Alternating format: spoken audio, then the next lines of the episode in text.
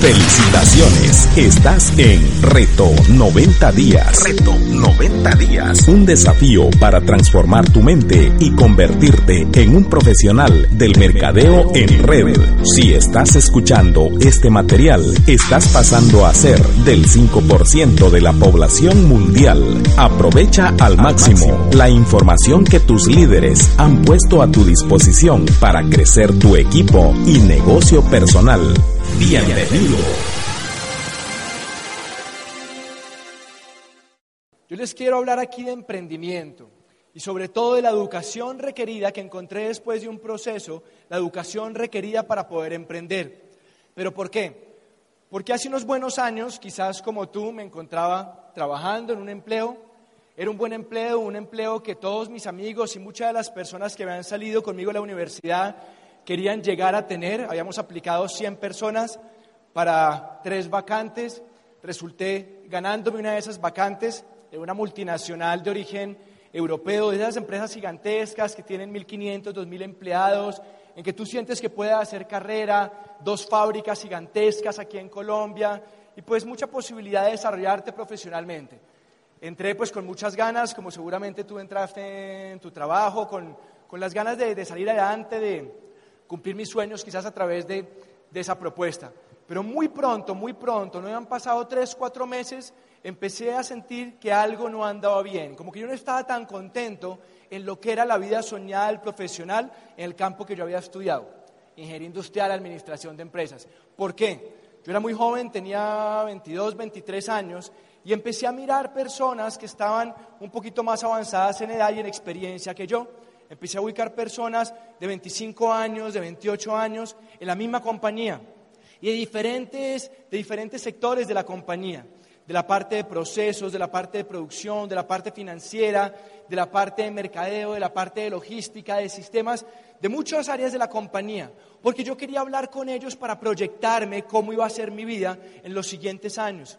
Me di cuenta que muchos de ellos, antes de los 30, se estaban empezando a casar, me di cuenta que casados no veían mucho tiempo a su pareja.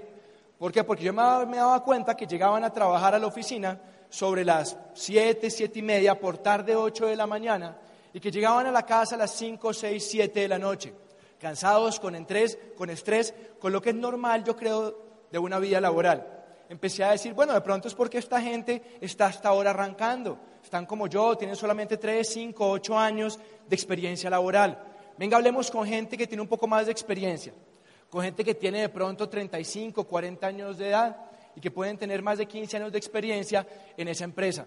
Muchos tenían un mejor cargo, muchos ganaban un poco más de dinero, pero tampoco vi una vida en la cual yo me reflejara o me identificara. Vi gente súper estresada. Casi todos ellos tenían ya hijos y me di cuenta que no podían ver a sus hijos entre semana. Porque cuando llegaban entre semana a sus casas, a las siete y media, ocho, nueve de la noche, los niños pequeños ya estaban acostados. Me di cuenta que eran papás de fin de semana. Algunos trabajaban y tenían, que ir al trabajo los sábados. O sea, veían a los hijos el sábado de la tarde y el domingo. Y empecé en un estado como de inconformismo, de decir, ¿será que esto es lo que hay para mí? Tengo 23 años de edad. He hablado con gente que tiene 25 años de edad. Con gente que tiene 30 años de edad, 35 años de edad, 40 años de edad, 45 años de edad y no me proyecto en ellos. Llego a la universidad acabar mi último semestre y empiezo a buscar una, posibilidad de montar algo. Yo dije, entonces tengo que emprender, porque había conocido una persona de la comunidad judía, muchos de los judíos son gente que tiene plata y son súper emprendedores, que había montado una empresa dos años antes y le estaba yendo, pero como no te imaginas. Y dije, lo mío es emprender. Y empecé en esa búsqueda, ¿qué, qué me invento? ¿Qué me invento? Yo tengo ganas, yo siento que soy bueno, no tengo la experiencia, pero tengo las ganas, no tengo todavía el capital, soy muy joven, pero ¿qué me invento? Después de una búsqueda como de siete, ocho meses, un súper amigo mío, como uno de los cinco mejores amigos tuyos, me llama y me dice, Camilo, hay una oportunidad. Yo le digo, bueno Juan, ¿qué hay que hacer? Y me dice, ¿va a estar en su casa? Le digo, sí, va a estar, voy a estar en mi casa. Por la noche paso por allá y hablamos. Le dije, hágale, listo. Llega a mi casa y me empieza a hablar de una oportunidad de negocios. En particular, me empieza a hablar del negocio de Amway. Yo no sé cómo tú te sientes si eres nuevo cuando te dicen la palabra Amway. Yo no sabía mucho, pero las palabras con las cuales yo asociaba el negocio de Amway era quizás una venta informal venta por catálogo o con algo como que no muy legal, un negocio así como piramidal y nunca me había llamado suficientemente la atención como para investigarlo. Pero Juan Ricardo me lo plantea de una forma diferente. Él me habla de esto como una propuesta empresarial y con él empezamos a investigar muchísimas cosas. Y me doy cuenta después de leer muchos artículos serios de revistas serias de negocios, de revisar la Cámara de Comercio de Estados Unidos, de ver un montón de cosas con reputación empresarial, que era un negocio que tenía eso, tenía reputación, que gente muy respetada estaba haciendo el negocio de Amway. Y decido arrancarlo, no tenía nada que perder, decido arrancarlo. El negocio se trataba, como me decía Juan Ricardo, de armar un canal de distribución, de armar redes de distribución, redes de consumo. Todos consumimos productos de algún lugar. Y él me decía simplemente, Camilo, si logramos redireccionar un consumo y armar una estructura de distribución en red, como hoy en día puede ser un Facebook, pero como una estructura de distribución en red a través de la cual se muevan productos y servicios, nos pueden pagar utilidades súper interesantes sobre el volumen que se puede mover en toda esa estructura. Y a mí me hizo sentido. Y arranco a hablar con algunas personas, amigos míos, unos me copian la idea y se involucran en el negocio conmigo, muchos no, unos no entienden, otros simplemente sentían que su único futuro era vincularse, como yo lo había hecho, a una compañía multinacional y crecer allá y me acuerdo que con lo que yo traía de la universidad, logré llegar a un nivel que en este negocio es el nivel del 15%. 15% es como tú armar un grupo, una red, que puede estar moviendo todos los meses algo así como 14 millones de pesos. No estaba mal, pero no era lo que yo realmente estaba buscando. Yo quería hacer un negocio realmente grande. Me dejaba algo de ingresos adicionales, pero pasó algo bien interesante, que me estanqué. No pude seguir creciendo el negocio. Le seguía hablando con gente, seguía metiéndole ganas, seguía dando lo mejor de mí, pero estaba estancado en ese 15%. Y yo me preguntaba, hombre, estudié en una buena universidad, salí de los Andes. Estudié una carrera de negocios, ingeniería industrial. Me estoy metiendo en el tema financiero con buenas posibilidades. ¿Por qué me cuesta tanto trabajo desarrollar este negocio? Yo aprendí de mercadeo en la universidad, era bueno en eso. Aprendí muchísimo de finanzas, era bueno en eso. ¿Por qué no logro emprender con éxito? ¿Por qué no logro emprender con éxito? Y en el tiempo empecé a investigar ciertos temas que tienen que ver con educación, que me ayudaron poquito a poco a responderme a mí esa pregunta. Lo primero es que me di cuenta que la educación que yo estaba recibiendo, que había recibido, era educación dada por personas que en el campo del emprendimiento no habían emprendido. O sea, gente teórica, que tenía todas las teorías profesionales, gente con maestría y con doctorado, pero que no habían pasado por el proceso de montar empresa. Ellos no habían pasado por el proceso de emprender. Y eso me di cuenta que no me empezaba a cuadrar. Me di cuenta que la educación que yo necesitaba era una educación muchísimo más práctica, de gente que hubiera recorrido el camino que yo quería empezar a recorrer, de gente que hubiera empezado a emprender, de gente que hubiera mostrado empresa. Sigo investigando y me encuentro con un artículo de la revista Semana de este señor, Rodrigo Ginás. Rodrigo Ginás quizás es el científico más importante que tiene Colombia en este momento.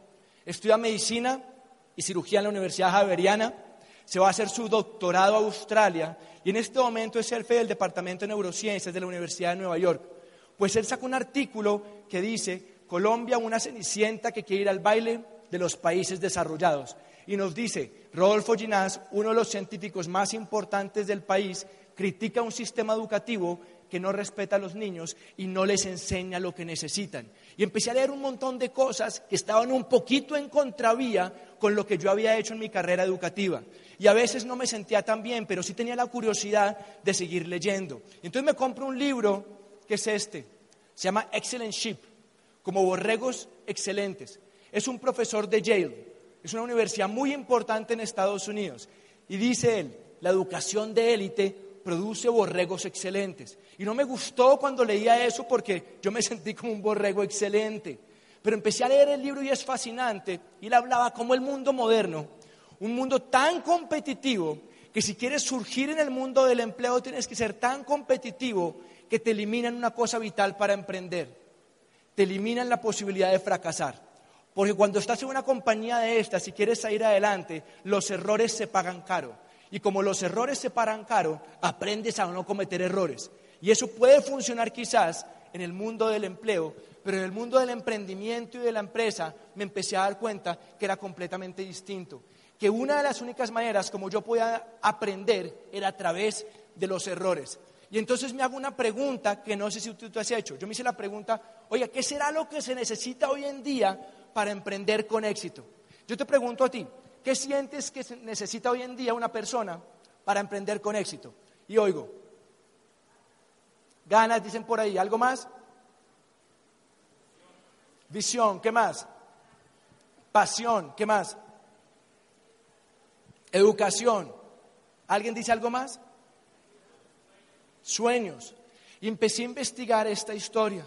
Y me di cuenta que un señor que fue premio Nobel de Economía, de, Economía no, premio Nobel de Medicina, Santiago Ramón y Cajal, en 1906 saca dos variables que son la fe y la pasión, que son importantísimas para empezar a generar unos procesos cerebrales. Santiago Ramón y Cajal se da cuenta que cuando una persona tiene pasión en algo, cuando una persona aprende a soñar, cuando una persona desarrolla la visión, como alguien dijo acá, cuando una, cuando una, persona aprende a levantarse de los obstáculos, hay un fenómeno fisiológico que ocurre en el cerebro. Hay un fenómeno fisiológico que ocurre en las neuronas. Y ese fenómeno es que las neuronas se empiezan a conectar unas con, otras. Ese fenómeno se llama neuroplasticidad y es real. Entonces yo empiezo a darme cuenta que unos temas que yo veía en la universidad como pasión, determinación, visión, soñar, y que de pronto no le daba como mucha validez, empiezo a encontrar todo un respaldo científico de esto. Y me llama un montón la atención. Sin ir más lejos, hay un instituto que noté por acá, se llama el Instituto Salk, en La Joya, el instituto más importante de desarrollo en neurofisiología en el mundo, según lo que yo pude leer, se da cuenta y establece una cosa, que cuando uno empieza a soñar, cuando una persona empieza a pensar en el futuro con pasión, cuando una persona desarrolla la fe, ocurre un fenómeno que se llama neurogénesis.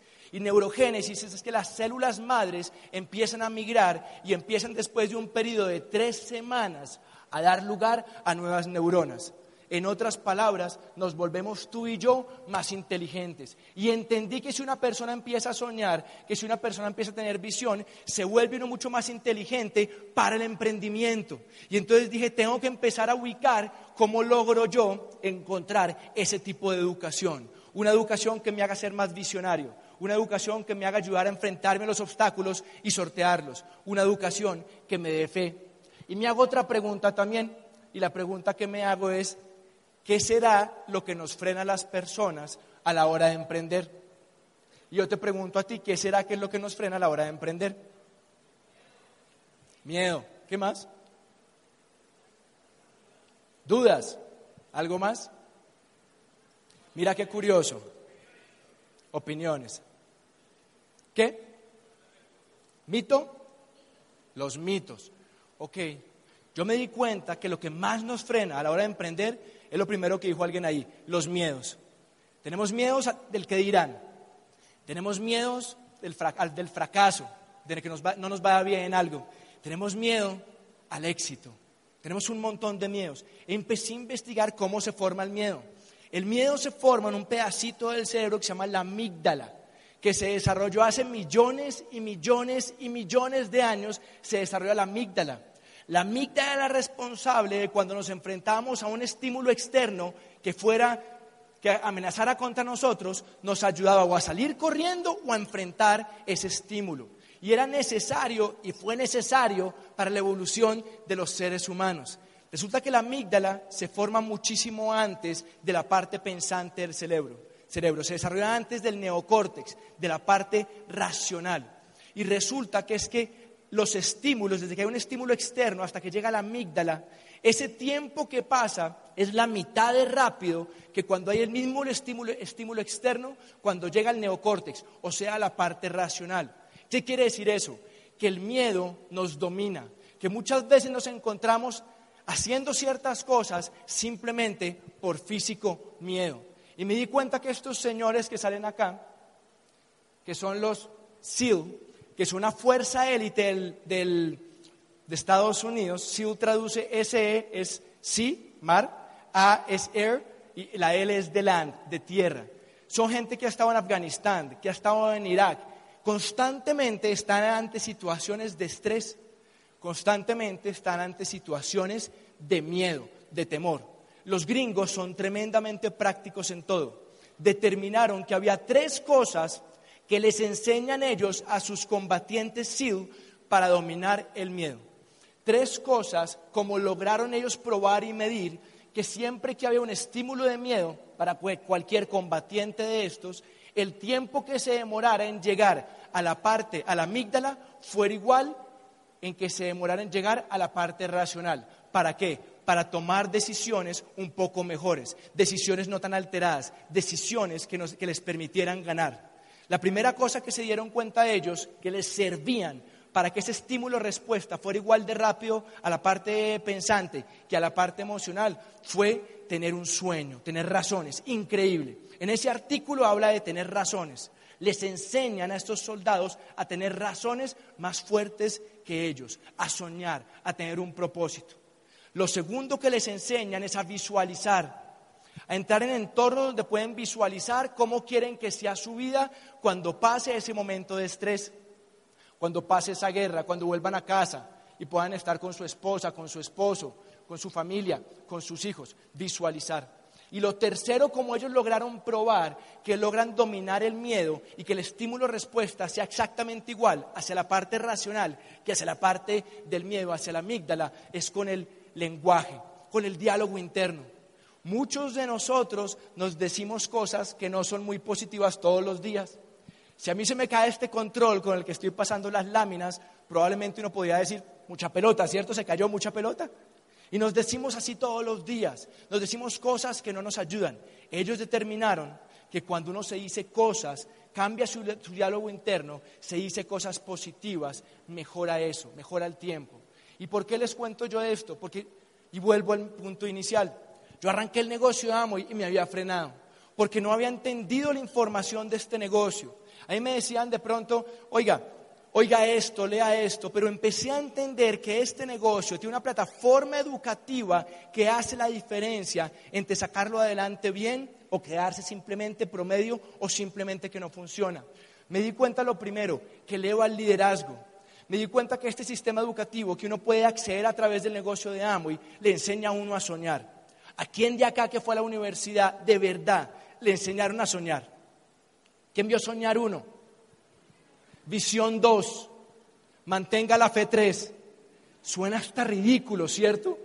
Pero yo quise hablar como hablé porque es que esas palabras muchas veces no le damos sentido. Tenga fe, tenga visión, parecen como muy light esas palabras. Y yo me di cuenta que no son light, al revés, que es lo más importante y lo más determinante para que una persona pueda emprender realmente con éxito. Y eso nos enseña el sistema educativo y tiene que ver con muchos temas de liderazgo. Nos dan técnicas de construcción, cómo hacer esto. Nos enseña principio de la asociación, cómo nos empezamos a juntar personas que tenemos fe. Aquí estamos acá personas reunidas que yo pienso que tenemos fe, fe y un mejor futuro. Queremos apostarle a cosas diferentes, queremos viajar, queremos lograr los sueños. Aquí estamos reunidos personas que tenemos una visión de mejorar nuestra vida, de lograr una serie de cosas. Inspiración. En la universidad muchas veces no nos trabajan inspiración. Son cosas tan técnicas, a veces tan académicas, que nos matan nos castran la inspiración. ¿A alguien le pasó eso estudiando o solamente a mí? Estudiamos como si fuéramos zombies para graduarnos, para tener un diploma. el sistema educativo de este negocio nos permite hacerlo duplicable y masivo, o sea, en grande. Y el sistema educativo de este negocio nos da la posibilidad de, con este negocio, hacer un sistema que es un sistema, algo que pueda funcionar sin nosotros, un método, una metodología, toda una serie de partes que están acopladas, que si uno las sabe integrar, logra uno dar un paso atrás y tener realmente algo que pueda funcionar sin uno estar presente. Eso, como yo lo veo, quiere decir una cosa, es aprender a comprar el tiempo. ¿Cómo entiendo yo lo del sistema? Voy a hacer un ejercicio con ustedes si me permiten. ¿Está bien? Todos piensen un número. Ayúdame ahí con la siguiente porque esto no pasó. Dale siguiente. Piensen un número. De 1 a 10. ¿Ya lo pensaron? Dale al siguiente. Multiplícalo por 2. Siguiente. súmale 8. ¿Van bien? Siguiente, divídelo entre 2. Siguiente, réstale el número que pensaste. Siguiente, fue 4, ¿cierto? Es un sistema. Ah, es un sistema. Este negocio es igual. La educación de este negocio te da el resultado que da un sistema. Si logras acoplar ciertas cosas, el resultado siempre va a ser lo mismo. Y va a ser tus sueños o la libertad a través de este negocio. Y eso es impresionante. Ayúdame con la otra, por Entramos y nos dicen, oiga este audio, oiga, lees este pedazo de este libro o este libro, vaya a esta reunión, pero no entendemos muchas veces el contexto de las cosas. Entendemos un montón de cosas que están sueltas, de elementos en este negocio de educación que están sueltos. Y lo que yo quiero acabar es tratando de explicarte una cosa que entendí y que si haces esto con la visión de, de desarrollarlo en grande, te va a ayudar un montón. Y es, dale, acoplarlo. ¿Cómo acoplas todos los elementos de este sistema? Dale al siguiente, a la siguiente. En otras palabras, ¿cómo logras hacer el, el engranaje perfecto, ensamblar todo para que te funcione? Es como un reloj. Uno puede tener un reloj sencillo de 50 mil, 80 mil pesos, o puedes tener un Cartier o un Rolex o un Omega de varios millones de pesos. Ambos son relojes. Y tú puedes hacer un negocio de amo y que te deje 100 mil, 200 mil pesos al mes, probablemente no vas a necesitar mucho lo que voy a contarte ahorita, pero tú, tú quieres que tu amo y que tu negocio de amo sea un Rolex, que tu negocio de amo es un Cartier, que tu negocio amo es un Omega, es clave entender eso que te voy a decir, ensamblarlo. Hay un montón de piecitas, por ejemplo, está la ruedita de los segundos, que cuando han pasado 59, 60 segundos, mueve la de los minutos. Y la de los minutos, cuando han pasado 59 minutos con 59 segundos, mueve para activar la de las horas. Y la de las horas, cuando han pasado 24 horas, mueve la de los días. ¿Qué tiene que ver eso con el negocio? Todo. Yo quiero contarte una serie de cosas que si las ensamblas igual, hay unas piecitas chiquitas que engranan a unas más grandes, que engranan a otras más grandes, que engranan a otras más grandes, para que puedas tener resultados. ¿Cuáles son las primeras? Dale.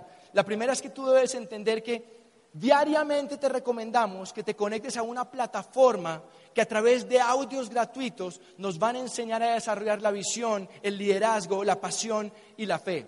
Dependiendo qué tipo de teléfono tienes, la puedes bajar ahí, la puedes bajar. Si es en Play Store, con 30 de Tribus, si tienes un iPhone, en Tribus Team.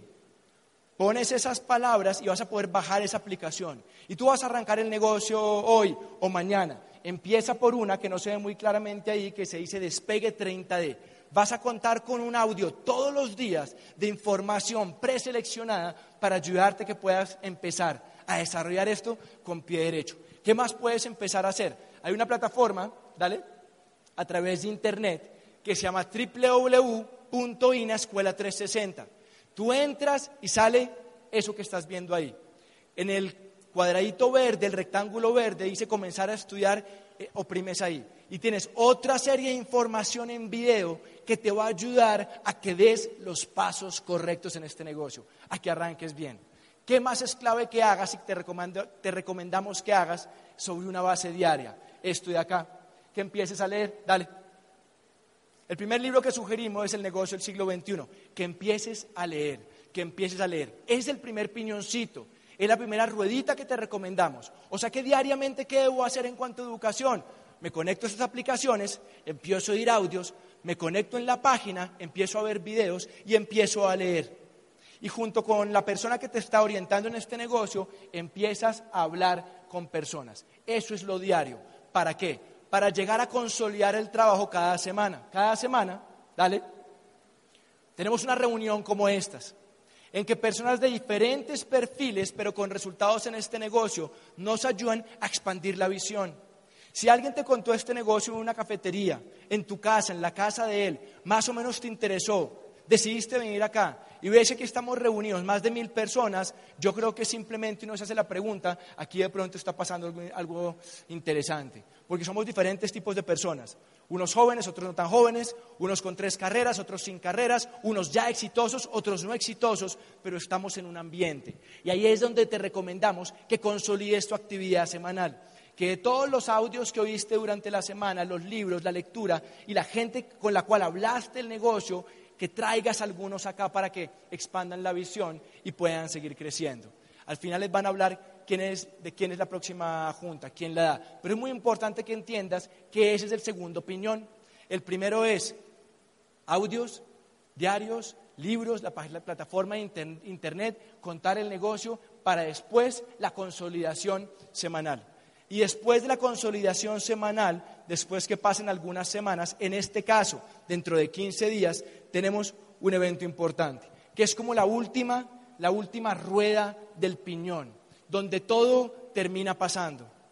Es un evento que se llama convención, en este caso convención de libre empresa.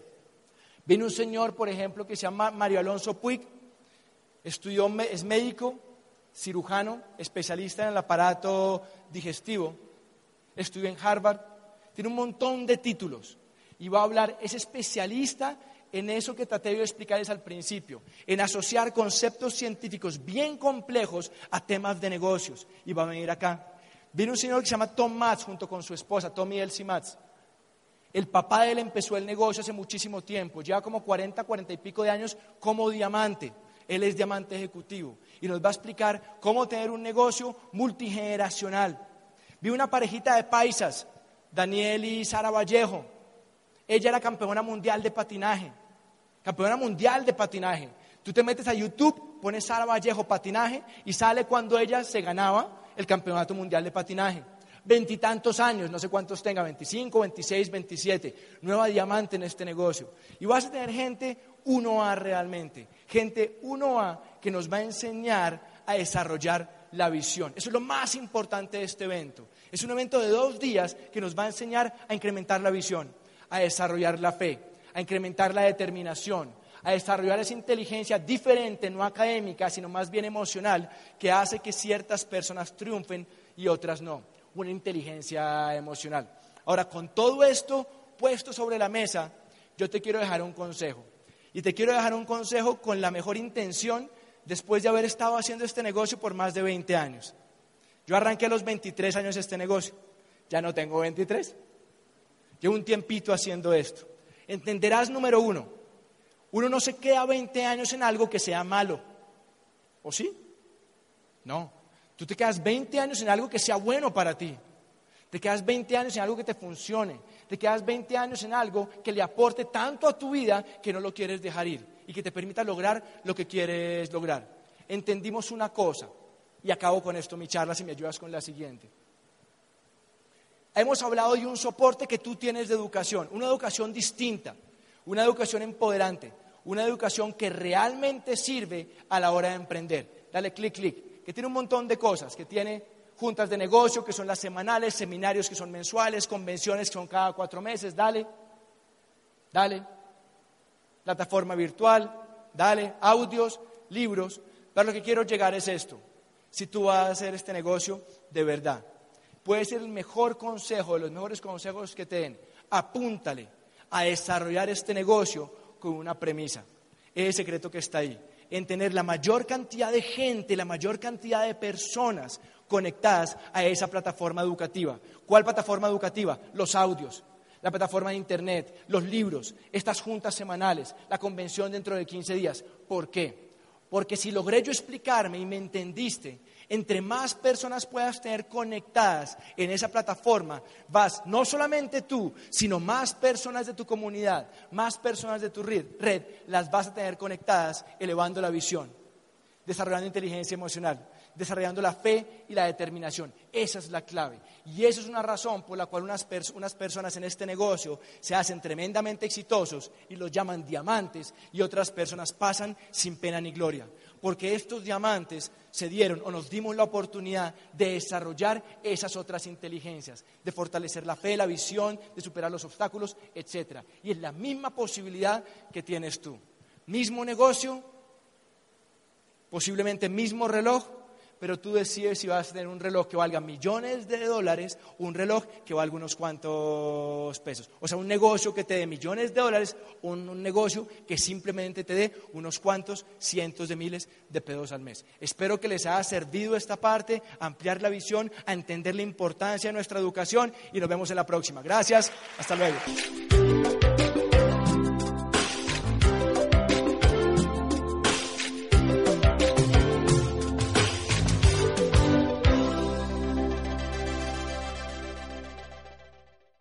Desde Medellín a contarles una historia.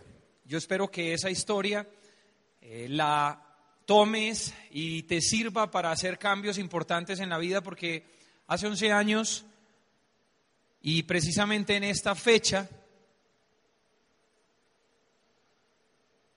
precisamente en esta fecha, yo pienso que la mayoría de personas están pensando en qué voy a disfrazar a mi hijo en octubre, ¿cierto? ¿Les ha pasado o no? ¿De qué te disfrazaban a ti? Pues yo te voy a contar que a mí nunca me disfrazaron de nada, porque en mi casa no había con qué comprar un disfraz.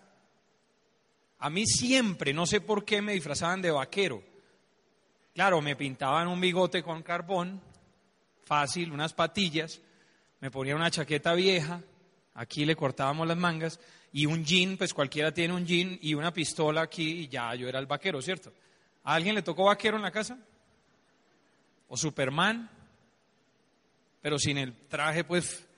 Hoy en día a los niños los disfrazan de profesionales. ¿Se han dado cuenta de eso? ¿De qué está disfrazado tu hijo? Él está disfrazado de doctor. Él está disfrazado de panadero, él está disfrazado de enfermera, de bombero. La mayoría de personas hoy en día disfrazan, a, bueno, hoy en día también disfrazan a los niños de superhéroes, obviamente, ¿cierto? Pero la mayoría de personas disfrazan a los niños hoy en día de actividades económicas que tienen que ver con el empleo. Pero yo nunca he visto a un niño, por ejemplo, disfrazado de empresario. ¿Alguien ha visto a un niño disfrazado de empresario? ¿Saben por qué? Porque los empresarios son escasos, son muy escasos. Y para poder usted ser empresario, usted requiere un proceso educativo. Y ese proceso educativo, la mayoría de personas no están dispuestas a ponerse ese disfraz, porque es un disfraz que tiene que tener una convicción, porque hay que pasarse a pensar de una manera diferente, porque uno lo que tiene que ver y lo que tiene que reflexionar es, cuando uno se monta un disfraz de estos, ¿cierto? Uno lo que tiene que mirar es a dónde me lleva ese disfraz que me voy a poner. Y yo hace pues a los 17 años que salí de mi casa, yo me puse un disfraz y era el disfraz de ser médico. Quería ponerme el disfraz. Ustedes no se han dado cuenta, de pronto aquí hay un médico que haya venido con su uniforme azul porque no alcanzó a cambiarse. Pero yo los veo hoy en día mercando en Carulla a las 2 de la mañana con el disfraz. ¿Se han dado cuenta o no? ¿O estoy diciendo mentiras? Se disfrazan, se disfrazan, se ponen el traje y van y hacen compras, van a todas partes con su disfraz, ¿cierto? Hace muchos años, no les voy a decir cuánto, yo me quería disfrazar de médico. Fui a estudiar, hice medicina, yo vengo de una familia donde el, mi papá, profesor de colegio, y trabajaba tres jornadas diarias, y mi mamá, ama de casa, con seis hijos. Ahorita me preguntaba Juli, ¿por qué estudió farmacodependencia? Pues porque hubo tantas drogas en mi casa que yo tenía que saber qué era eso. Porque en mi, casa hubo muchos problemas de adicciones, muchos.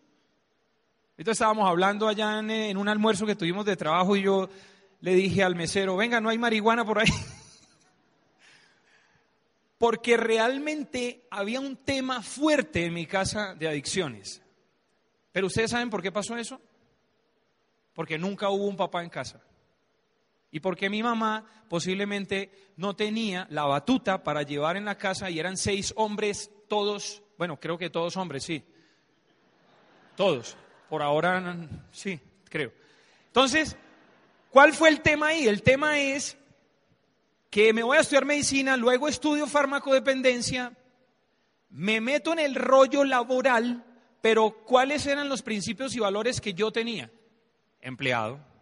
Mi papá trabajó tres jornadas ausente, pues se jubiló, claro que se jubiló. Pero durante mucho tiempo mi papá salió a las 5 de la mañana y volvía a las 10 de la noche. No lo veíamos nunca. Los sábados daba clase en el SENA y los domingos daba clases particulares, porque seis hombres comen mucho, ¿cierto o no? Y eso sucedía. Entonces, los principios y valores de los cuales yo aprendí fue esos. Yo aprendí a generar dinero trabajando. Entonces, cuando me caso con Lina, que también es médica, ella tiene una maestría en genética con énfasis una maestría en ciencias básicas con énfasis en genética y malaria, que yo a veces hasta decía, ¿y eso para qué? O sea, aquí en Colombia, pues es bien complejo la parte investigativa, ¿cierto?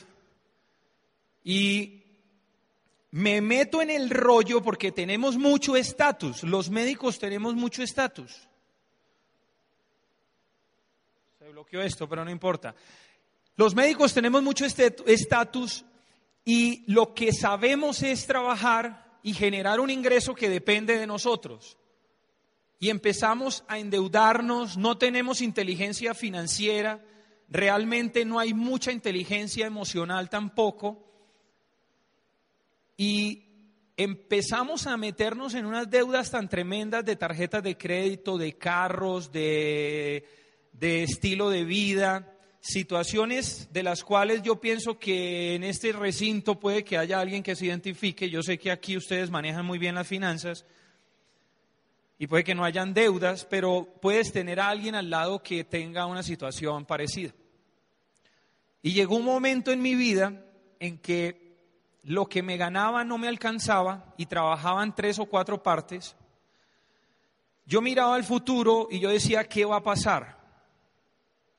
Me, eh, Lina queda en embarazo del segundo hijo, en una depresión tremenda en ese momento. Y miren lo que es la información. En ese momento histórico que yo estaba viviendo, alguien que es de la familia de Lina me presta un libro, o sea, me presta un libro. Y ese libro era el cuadrante del flujo del dinero. Y los médicos por lo regular no leemos nada que no sea medicina. Yo tomé el libro y empecé a leerlo y más me deprimí. Porque no tenía un vehículo económico que me permitiera cambiar el resultado, ¿me entiende? O sea, yo leía ese libro y yo, yo entendí lo del empleado y lo del dueño de empresa y entendí lo que era el independiente, pero yo decía, wow, entonces, ¿qué voy a hacer si yo no sé hacer nada más que ser empleado y trabajar o montar un consultorio particular? Y en ese momento histórico que yo estaba más deprimido de, tener algo de información, pero sin tener de pronto el vehículo económico ni nada, yo sufro un trauma de un hombro, una luxofractura de hombro que me impide trabajar seis meses. Y en esos seis meses, si uno no trabaja, ¿qué pasa con el ingreso? Si a usted lo echan, ¿qué pasa con el ingreso? ¿Qué pasa con el ingreso si a usted lo echan mañana? No vaya a creer que no lo van a echar, puede que sí lo echen. Pero si a uno lo echan del empleo, no hay ingreso.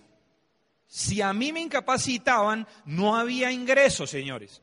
Y en ese momento histórico, sin ingreso, tres ingresos eran prestación de servicio, uno era vinculado. En ese momento histórico, pues la depresión fue peor, la crisis fue tremenda, porque cuando en un hogar no hay dinero, créame que todo se acaba. Todo se acaba. ¿Me creen o no? Y en ese momento me hablan de lo que era el network marketing. Y yo empiezo a recibir información. Al principio, obviamente que uno como que no entiende qué es lo que está haciendo. Porque si toda la vida tú te has entrenado para ser médico, para ser ingeniero, para ser, no sé, lo que sea, cualquier profesión. Primero es una profesión, no eres tú. Tu vida es tu vida. Eso es una eh, es, un, es un proyecto de vida que tú has decidido desarrollar y que tú vas a vivir, pero no es tu vida. Y eso yo lo entendí hace mucho tiempo. Yo entendí que lo primero era entender que Sergio Castro tenía que ser feliz, que yo debía ser feliz. Y en ese momento histórico, incapacitado, con deudas, con un apartamento que nos iban a quitar, con un bebé recién nacido, o sea, no tienen que meterse en todo eso ustedes, no se preocupe. Si su novia no está en embarazo, no se preocupe. Pero, o se preocupa. Pero el tema es que en ese momento histórico cada uno puede tener un por qué hacer algo diferente, pero en ese momento en que a mí me cuentan esta oportunidad de negocio, yo lo entendí porque siempre he sido abierto a la información y a la educación. Y en ese momento histórico, alguien me dice, cómprese ese libro. Y yo recuerdo que yo fui a un sitio que hay en Medellín que se llama La Bastilla, donde venden libros viejos, porque yo no conseguí ese libro en la librería, en la librería tradicional. Y yo voy hasta allá y empiezo a leer este libro. Y ese libro en la página 44 Dice, existe un programa descubierto en el sistema educativo en el cual los fundamentos son que los niños o las personas aprendan a leer, escritura, aritmética, historia y otras materias. Pero existe un programa encubierto o invisible donde lo que les interesa en el sistema educativo tradicional es que la gente sea puntual, obediente, que el trabajo se haga mecánico y repetitivo, porque el sistema educativo del que nosotros venimos es un sistema de la era industrial. Y si tú empiezas a revisar información, vas a entender que nosotros crecimos ahí, señores. Nosotros crecimos ahí. Como profesionales de la salud, nosotros cuando nos graduamos, lo que hacemos es buscar rural. ¿Cierto o no?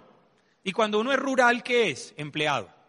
Y cuando uno termina el rural, sale a buscar trabajo, a Comeva, a Sura, a cualquiera de esos. O algunos pasan a especialidad y hacen pediatría tres años. Y cuando terminan pediatría, ¿qué salen a hacer? Buscar trabajo en Sura o en Comeva con un poco más de sueldo. Pero somos mentalidad era industrial. Y cuando me muestran el negocio, Obviamente yo estaba afuera de esa zona de confort. Yo ya estaba fuera de la zona de confort. Hay personas que están en la zona de confort y para poder construir algo diferente se tienen que salir ellos de la zona de confort. Yo no me tenía que salir de la zona de confort, yo ya estaba fuera, o sea, a mí me habían sacado ya. Uno incapacitado, sin poder generar dinero, con un hijo recién nacido, con las deudas tan tremendas que tenía, deprimido, aburrido, buscando una opción, pues uno está fuera de la zona de confort, ¿me entiende? Y lo interesante es que cuando yo estoy ahí y a mí me muestran el proyecto educativo, el proyecto de negocio, a mí me dicen algo tan simple, a mí me dicen, vea Sergio, consúmale a esa empresa, mueva volumen de esos productos y haga una red y eduque a esa gente. Eso fue lo que yo entendí. De esas cuatro cosas, levánteme la mano a alguien que no entienda eso. O sea, es sencillo, ¿cierto? En vez de comprarle a todo el mundo, cómprele a una empresa. Directamente le van a dar un descuento, va a ganar dinero, mueva un volumen, construya una red y edúquelos para que desarrollen líderes. Eso lo entendí, pero el desarrollar los líderes requería que yo tuviera ese liderazgo que de pronto muchas veces uno no entiende cuando entra al negocio, porque lo que uno necesita es desarrollar ese potencial de líder para que la gente lo siga a uno, para que la gente le crea a uno, para que la gente confíe en uno. Y hace 11 años, si ustedes me hubieran conocido, posiblemente no hubieran entrado conmigo. Posiblemente yo no sería esa persona que ustedes ven hoy porque tenía que vivir todo ese proceso mediante un sistema educativo que tenía que ver con libros, con audios y con eventos de asociación como una convención. Y al seguir leyendo, al seguir leyendo yo entendí esto, vea. Y ya me devuelvo con la que tenía ahorita. Este señor que se llama Mario Alonso Puy, que es un doctor, él es cirujano de vías digestivas, pero hace muchos años trabaja con desarrollo humano y se ha dedicado a estudiar la neurociencia y es un experto en neuroplasticidad. Este señor en este libro dice, el futuro no es algo con lo que nos encontramos, sino algo que nosotros creamos. Claro, y yo entendí eso.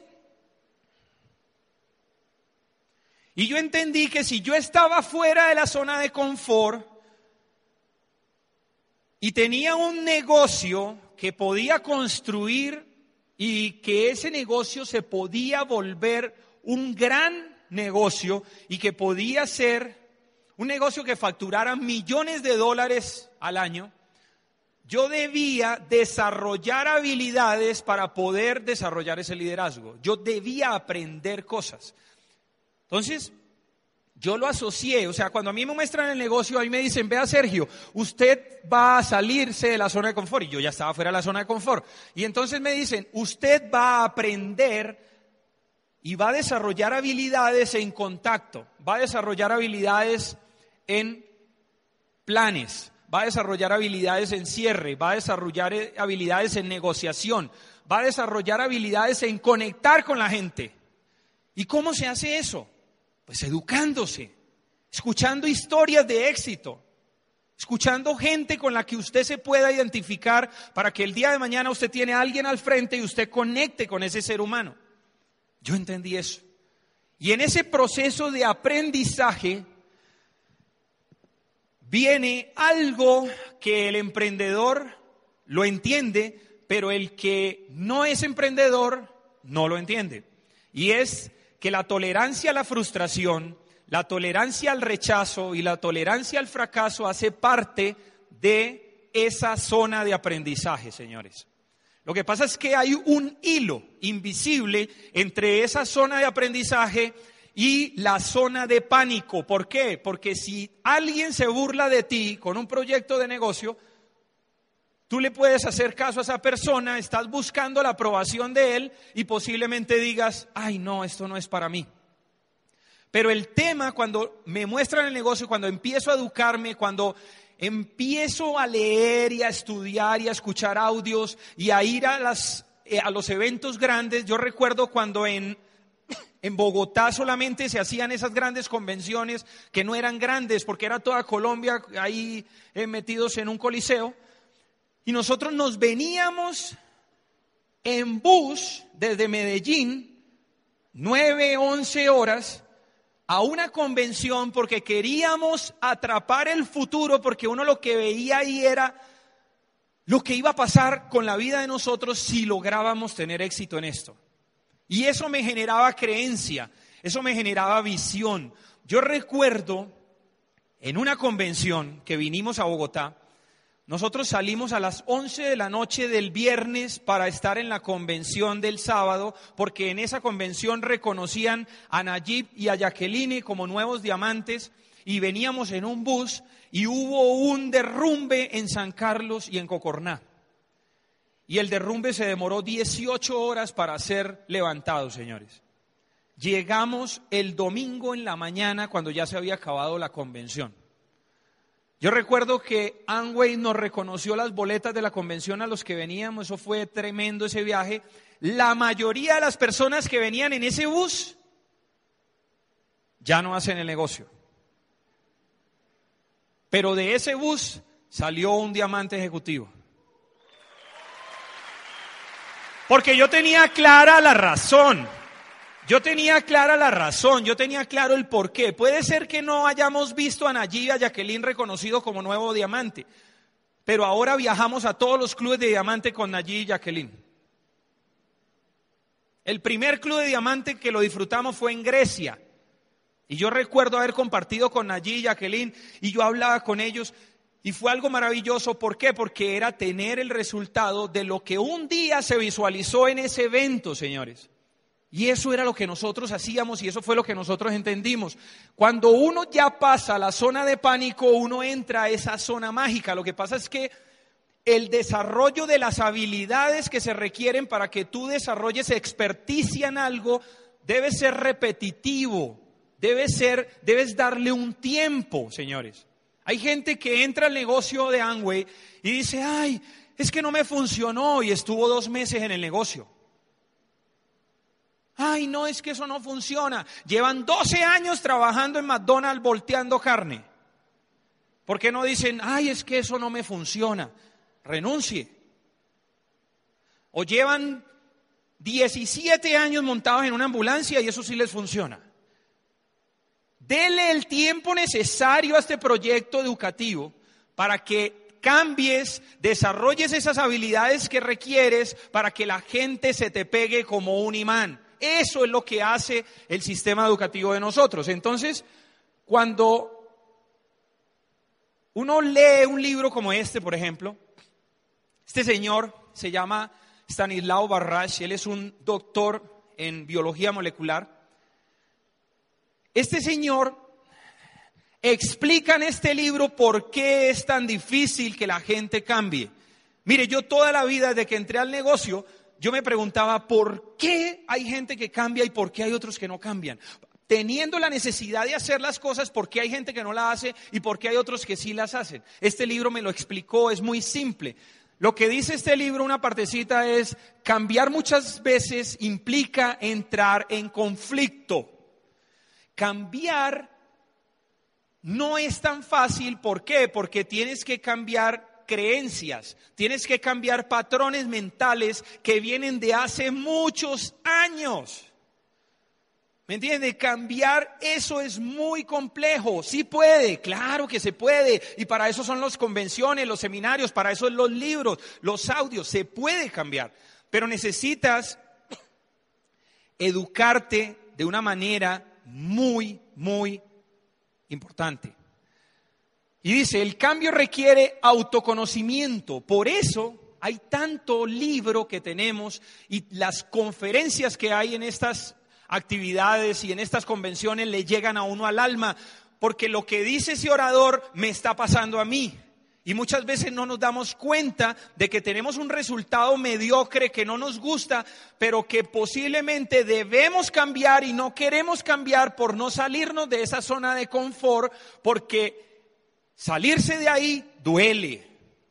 Salirse de ahí duele. Si usted quiere tener masa muscular, usted necesita hacer 100 de pecho. Y después de que usted hace 100 push-up, a usted le va a doler y al otro día usted no se va a poder mover y después ya usted es un papito.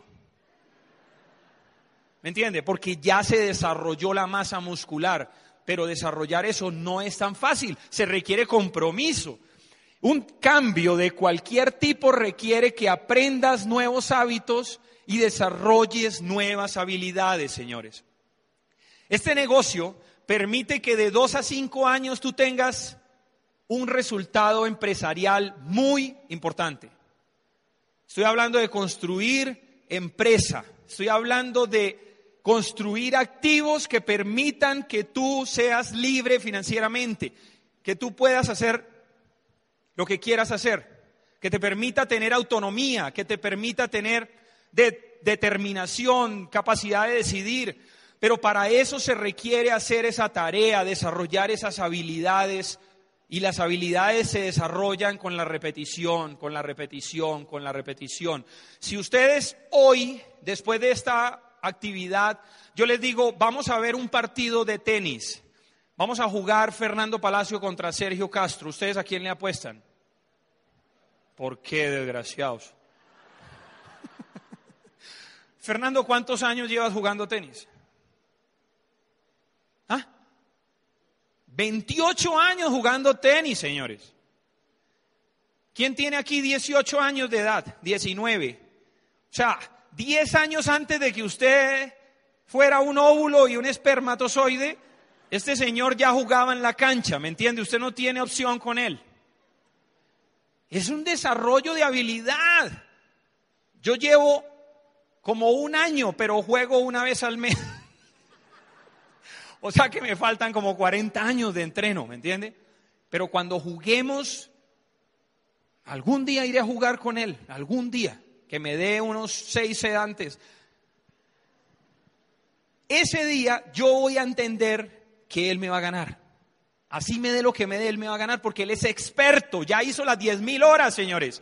Ya tiene acumulado en su mente, ya sabe cómo sacar, ya sabe qué debe hacer. Yo no sé qué me haría, me pondría a correr como un loco de un lado para otro y estaría burlándose de mí. Pero el tema es, el desarrollo de la habilidad se logra con la repetición. ¿Quieres calificar rápido? De muchos planes. ¿Quieres hacer, quieres construir este negocio que te dé 2, 4 millones de pesos en este mes?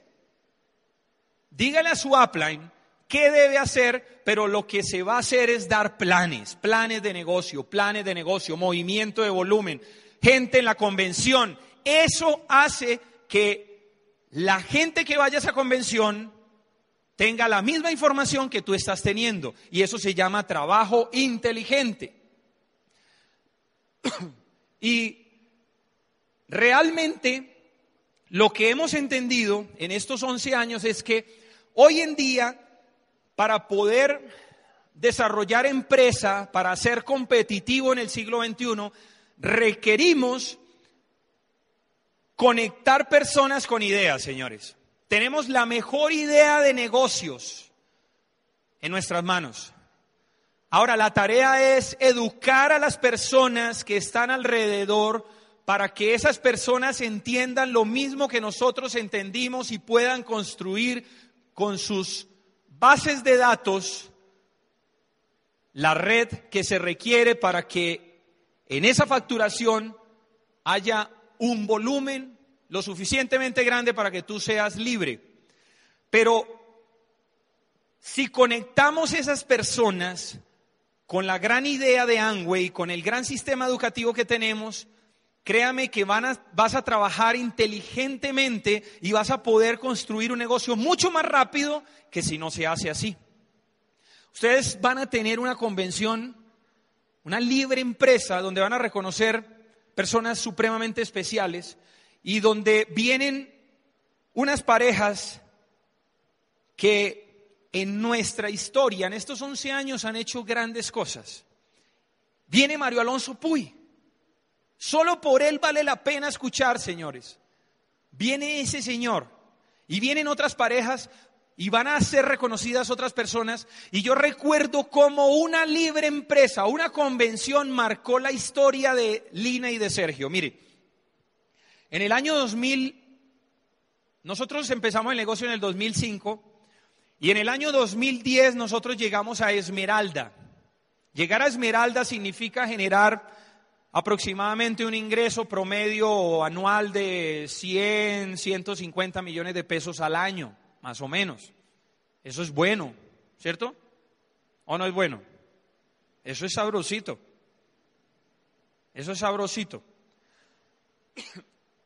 Y éramos Esmeraldas en el 2010. Gracias a llegar a Esmeralda, nosotros pues yo pude tomar la decisión de no seguir siendo empleado de una universidad que hoy la están cerrando. ¿Qué tal que yo no hubiera hecho el negocio? ¿Qué tal que yo no hubiera hecho el negocio, señores? Donde yo trabajé, ya no hay estudiantes. Están graduando los últimos para cerrar esto. Y cuando yo me iba a retirar de allá, la gente me decía, Checho, ¿cómo te vas a ir? Tú te vas a poder jubilar aquí. Me decían en el 2011, cuando yo, en el 2009, cuando yo tomo la decisión en 2010, me decían eso. Pero yo sabía lo que tenía porque yo había ido a las actividades, yo había ido a las convenciones, yo tenía la visión de lo que iba a pasar en mi vida y yo sabía que lo que yo veía ahí era para mí también. Y en ese momento vamos a una, a una convención en marzo del 2011, señores. Y en ese marzo del 2011 nosotros éramos esmeraldas y teníamos dos líneas, dos líneas. La otra línea era la línea de mi cuñada y la, mi cuñada se rajó del negocio, no quiso seguir haciendo el negocio y se llevó un poco de gente por encima y teníamos esa línea ahí caída, pero fuimos a esa convención en marzo, 3 y 4 de marzo, y vino una pareja que se para en la tarima, nosotros nunca la habíamos escuchado y esa señora empieza a describir lo que significaba ser diamante y lo que podía pasar si nosotros nos atrevíamos a hacerlo. Y empieza a describir cómo ellos viajaban el mundo, cómo conocían los castillos del mundo, cómo ellos iban por todas partes disfrutando la vida y celebrando y ella dijo dos palabras claves. Ella dijo, si eres diamante, si llegas a diamante, vas a tener opciones y vas a poder decidir tu vida. Y eso tiene que ver con un principio fundamental del ser humano que se llama autonomía. Y yo no era autónomo cuando yo empecé el negocio y cuando yo era empleado no era autónomo. No era autónomo. Y yo quería la autonomía, yo quería decidir lo que yo quería en mi vida, lo que quería hacer. Y en ese momento yo miro a Lina y Lina también estaba en ese momento, mejor dicho, emocional. Nos abrazamos y dijimos, ahora sí fue. Y en ese marzo, señores, calificaron cuatro nuevos platas en nuestra organización en frontalidad. Calificó la línea que se había caído, cogimos una profundidad y se calificó. O sea, la recalificamos. Calificó una línea que estaba al 12, 15, que parece un yoyo a veces, ¿cierto? A veces eh, están al 15, 12, 9, 15, 12, 9, 0, 9, 12, 15. ¿No les ha pasado? Bueno, hagan el negocio. Y en ese momento esa línea se califica, se califica en una línea de médicos que tenemos muy hermosa y se califica una niña que había firmado en 25 de febrero y que yo le había dicho, Caterine, si tú vas a la convención, yo trabajo contigo. Si tú no vas a la convención, no me vas a ver. Y era frontal. Y ella va a la convención y empieza a llorar en la convención. Yo la miraba y yo decía, wow, increíble, ¿no? Increíble lo que hace el poder de la convención. Cuando ella termina, cuando termina la convención y todo que nosotros determinamos y dijimos que íbamos a ser diamante en ese momento, ella viene y me abraza y me dice, Sergio, yo quiero ser una línea de su diamante. Y en 30, en 26 días se califica plata Caterine y fue la sexta línea del diamante, señores. ¿Cómo es posible eso? Eso es posible con la determinación. Eso es posible con el poder que hace una convención y con el poder que tiene de poner gente allá para que otras personas influyan positivamente, porque lo que se requiere es información, señores. Lo que se requiere es información. Ustedes van a tener una súper, súper libre empresa este fin, esto, dentro de 15 días, ¿verdad? Dentro de 15 días van a tener esa actividad. Ustedes, créanme que si quieren estar en Las Vegas, si quieren estar en Sydney, ustedes deben enfocarse en poner personas, en llevar personas a esa actividad, porque esa actividad transforma la realidad que uno percibe. Y usted necesita generar nuevas percepciones, usted necesita ver cosas diferentes y entender que esto también es para usted. Ahorita cuando, cuando ya me venía para acá, Claudia me dice, Sergio, increíble que por haber tomado la decisión y por haber hecho lo que tenías que hacer, tú y tu esposa hoy en día y más adelante te van a recordar como una leyenda. Y a mí eso me llegó al alma. Porque posiblemente somos médicos que no hemos dejado de hacer lo que nos gusta. Somos médicos, toda la vida seremos médicos. Nos dicen, ay, es que usted ya es médico. Sí, soy médico. Pero médico con libertad de expresión y con libertad de pensamiento y con una libertad económica importante. Muchas gracias a todos y los queremos.